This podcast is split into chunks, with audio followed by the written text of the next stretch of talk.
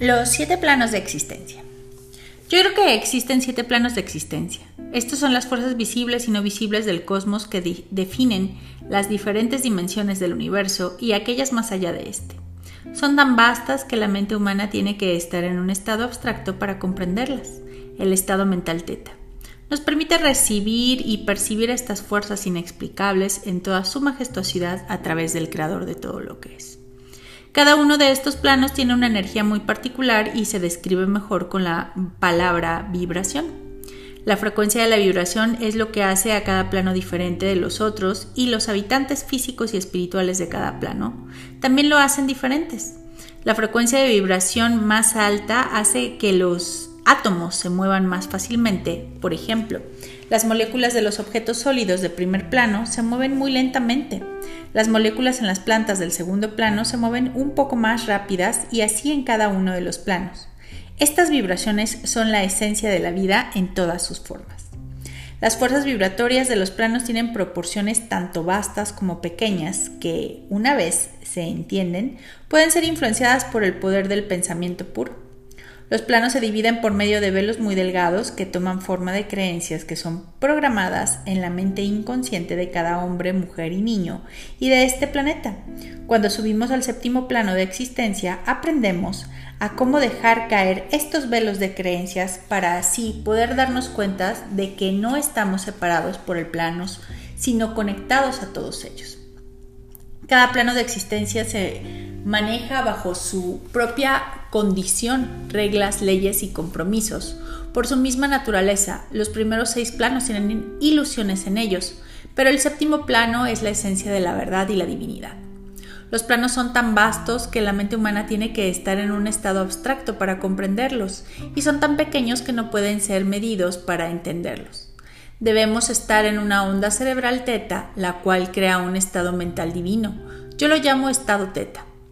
Este nos permite ser receptivos al vasto paisaje interno y externo que compone la creación. Además nos permite comunicarnos con el Creador. La manera en la que somos capaces de percibir los planos de existencia en toda su majestuosidad es a través del Creador de todo lo que es del séptimo plano de existencia. Ahora pasemos a conocer rápidamente cada uno de ellos en el séptimo plano de existencia. Como lo dije anteriormente, es el plano del creador de todo lo que es. La mente maestra es la energía que fluye a través de todas las cosas para crear vida. Aquí es en donde nos damos cuenta que somos parte de todo lo que es, que somos parte de Dios.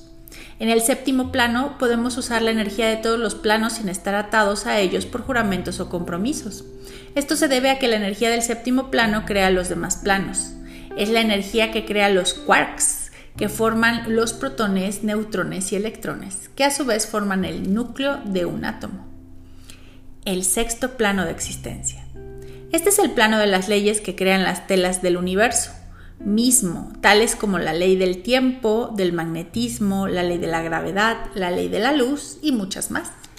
El quinto plano de existencia este es el plano de los seres divinos y semidivinos, el plano de los maestros, tales como Jesucristo y Buda. Se divide en diferentes niveles de vibración y de conciencia. Los niveles más bajos son los primeros en dualidad. Todos los habitantes de este planeta somos un ser del quinto plano en alguna manera. El cuarto plano de existencia.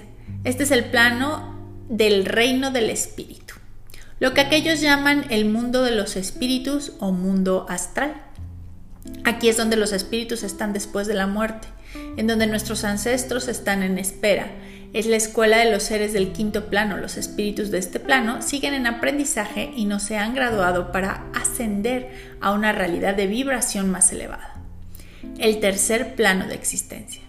Este es el plano de la vida de las formas basadas en proteínas, tales como los humanos y otros animales. En parte hemos creado este plano para poder experimentar el reto de ser gobernados por las emociones, los instintos de deseo carnal y la realidad de estar en un cuerpo humano en un mundo físico. Aquí aprendemos a cómo graduarnos más allá del cuarto plano y ascender al quinto plano. El segundo plano de la existencia. Este plano consiste en material orgánico, vitaminas, plantas y árboles. Las hadas están atraídas a este plano debido a los árboles y a las plantas. El primer plano de la existencia. Este plano consiste de toda la materia inorgánica de la Tierra, como los minerales, los cristales, la tierra y las rocas, todos los elementos que conforman la Tierra en su estado natural, todos los átomos en la tabla periódica antes de que estuvieran atados a su base de carbono y llegaran a ser orgánicos. Ahora vamos a hablar de las interconexiones. Todos los planos de existencia están interconectados para formar toda la creación. Aprender de la naturaleza de cada uno de los planos nos lleva a un mejor entendimiento de estas interconexiones y nos abre lo que cada plano nos tiene que enseñar. Las ecuaciones. Cuando aprendemos a utilizar la energía de uno de los planos se abre una correspondencia con otro plano y este nuevo plano se abre para nosotros. Esto quiere decir que cuando usamos la energía de un plano estamos usando la energía de otro plano al mismo tiempo. A esto se le llama ecuación. Por ejemplo, los minerales del primer plano interactúan de manera automática con las leyes del sexto plano, lo que hace que éstas sean más efectivas. A través de este concepto de ecuaciones nos llegamos a dar cuenta de que cada plano de existencia está trabajando en nuestro cuerpo en completa armonía para crear vida. Nuestras conexiones con los planos de existencia. Nosotros somos un microcosmos en los planos de existencia. El cuerpo humano está hecho de diferentes compuestos como los lípidos, carbohidratos, proteínas, el ácido nucleico, el ADN, y el ATP, la energía. Cada uno de estos está ligado a un plano en particular. Juntos estos cinco componentes son los que nos conforman en lo que somos. Son un equipo de vida que nos conectan con los otros planos. Esto se puede ver en el hecho de que nuestra salud física y espiritual depende en tener suficiente de estos compuestos. Si alguno hace falta de nuestro cuerpo, habrá un déficit en otras áreas de nuestra vida. La falta de ATP en el séptimo plano creará la falta de espíritu y amor incondicional puro. La falta del ácido nucleico del sexto plano creará la falta de la estructura espiritual. La falta de lípidos del quinto plano creará la falta de balance espiritual. La falta de carbohidratos del cuarto plano creará la falta de energía. La falta de proteínas del tercer plano creará la falta de nutrición. La falta de vitaminas del segundo plano creará la falta de amor. La falta de minerales del primer plano creará la falta de apoyo. Esta es la razón por la cual el entendimiento de todos los planos de existencia es tan importante. Somos los siete planos de existencia. La utilización de los planos. En las formas antiguas se suponía que una persona manejara la energía de todos los planos al mismo tiempo. Por ejemplo, para saber cuáles minerales eran de utilidad, las personas tenían que manejar el conocimiento del primer plano de existencia. Manejar esta energía significaba que ellos habían hecho un cambio mental y espiritual y a este proceso se le llamaba iniciación. Esta es la primera vez en la historia de la humanidad que los planos de existencia se han abierto simultáneamente para que puedan entenderse y utilizarse como nunca antes. Aprender cómo funcionan los elementos de los planos en una energía cohesiva no será suficiente. Seguiremos, de alguna manera, recibiendo lecciones o iniciaciones que nos enseñarán cómo usarlos y entenderlos, ya sea con lecciones difíciles o simples. Esto depende de nosotros. Es muy fácil enamorarse de la belleza de la majestuosidad de cada uno de los primeros seis planos. Cada uno de ellos tiene sus propios y extraordinarios sistemas de creencias, poderes y propiedades curativas. Estos son un dulce para la mente que nos mantiene intrigados en cada plano para que nos quedemos ahí y aprendamos todo lo que nos sea posible.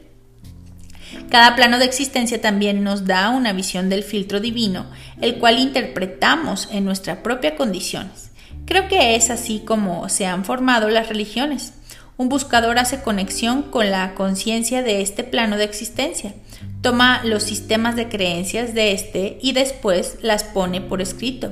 Las órdenes religiosas se han formado a través de estas energías que son inherentes a cada plano. Sin embargo, esto no significa que estas órdenes no hayan recibido información de la pureza del séptimo plano también, ya que las personas han tocado la divinidad desde el principio de todos los tiempos. Hoy en día, conforme empezamos a desarrollar nuestras habilidades psíquicas, conectamos de manera natural a las energías de los planos de existencia y los utilizamos como una herramienta definitiva de autoaprendizaje para nuestro crecimiento espiritual.